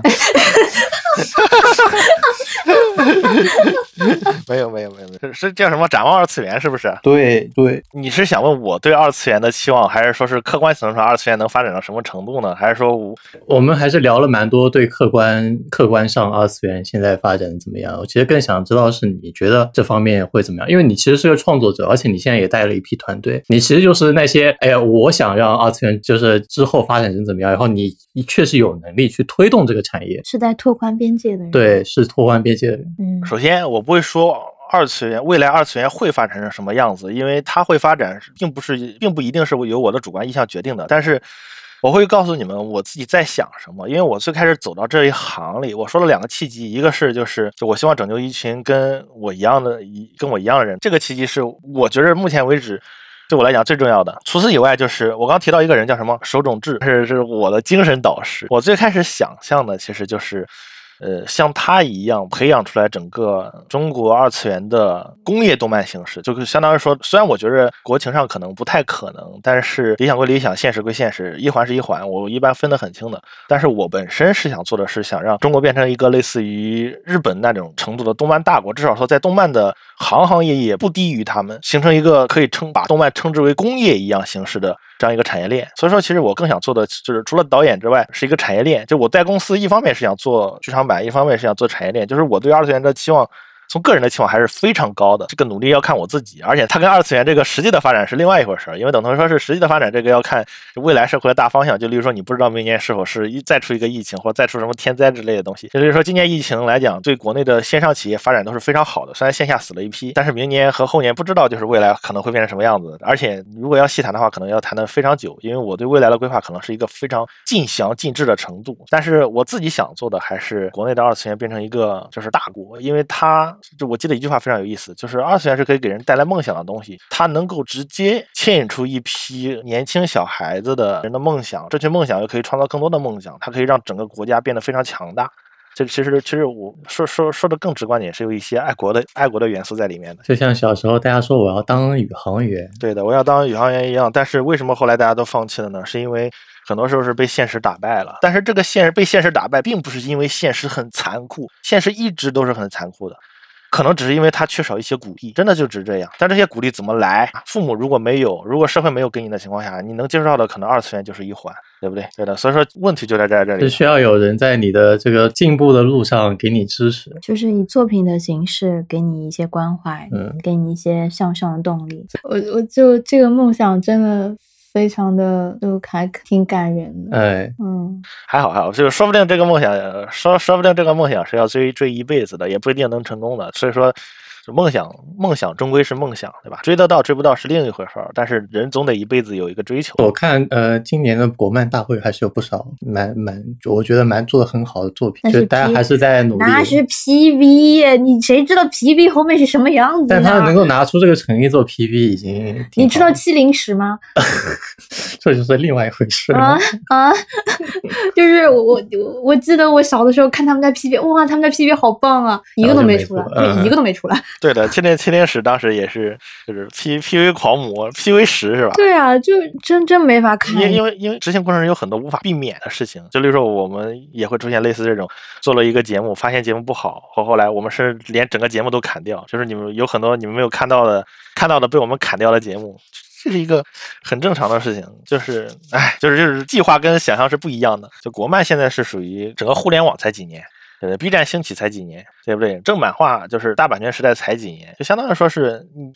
没多少年的。然后你按一部动画来讲，一部动画的准备周期至少是一到两年。就是虽然动画的确在发展，但是没有没有多久。说白了还是刚过破冰效应的那一段时间的破冰期，对不对？我们可以我们可以再单独抽一期聊 动画。对，我也觉得你们你们可以再单独抽一期聊动画。就哎，特别高兴今天能够请到千叶草。现在国内时间其实已经快凌晨五点了，千草也饿了，千草。呃，没有错，我在加班，所以说还好还好。你在加班哇？哇对啊，对啊，凌晨五点那只能在加班嘛，正好加班，我在盯他们的项目，就跟你们大家聊一聊嘛。就就是真的非常非常高兴，今天浅草能够抽空，因为他现在在其实是一年之中最忙的一个阶段了，确实，但还能来我们但是下个月会更忙的。哎呦，就是但但下个月就不是今年了嘛，的真的是。呃下个月就就就要对的，下个月是最忙的，就这两个月是最忙的，这两个月就是要死的状态，天天就在渡劫。在完成我们这个所谓二次元圈子里面最高的盛世——拜年季的作品。嗯 哦，不不要不要不要不要不敢不敢不敢不敢不敢不要！